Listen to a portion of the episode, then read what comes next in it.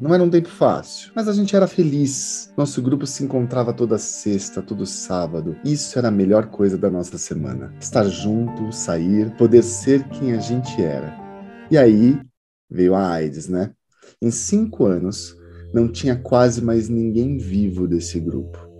Acontece nos casos estranhos de pneumonia por pneumocystis carini em jovens sem nenhuma, nenhum grau de imunodepressão demonstrável. E, ao mesmo tempo, surgem na, surgiram na Califórnia, na área de São Francisco, Los Angeles, casos de sarcoma de Kaposi disseminado em jovens. Achei aquilo tão esquisito. E falei, coincidentemente, todos esses jovens são homossexuais masculinos. Os hospitais não estavam estruturados para receber pacientes com HIV. Então, na época, tinha que ter é, UTI específica para paciente vivendo com HIV/AIDS, né, com AIDS. Os hospitais não queriam atender. Então, eu cheguei muitas vezes aí ao palácio do governo com uma paciente que não ninguém aceitava que ela fosse internada é, a pneumologia não fazia broncoscopia de paciente com, com diagnóstico de infecção por HIV.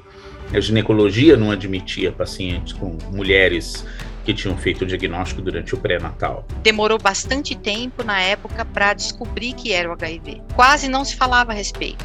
A gente via na TV alguma coisa ali, Fred Mercury, depois o Cazuza, mas ainda não era tão falado.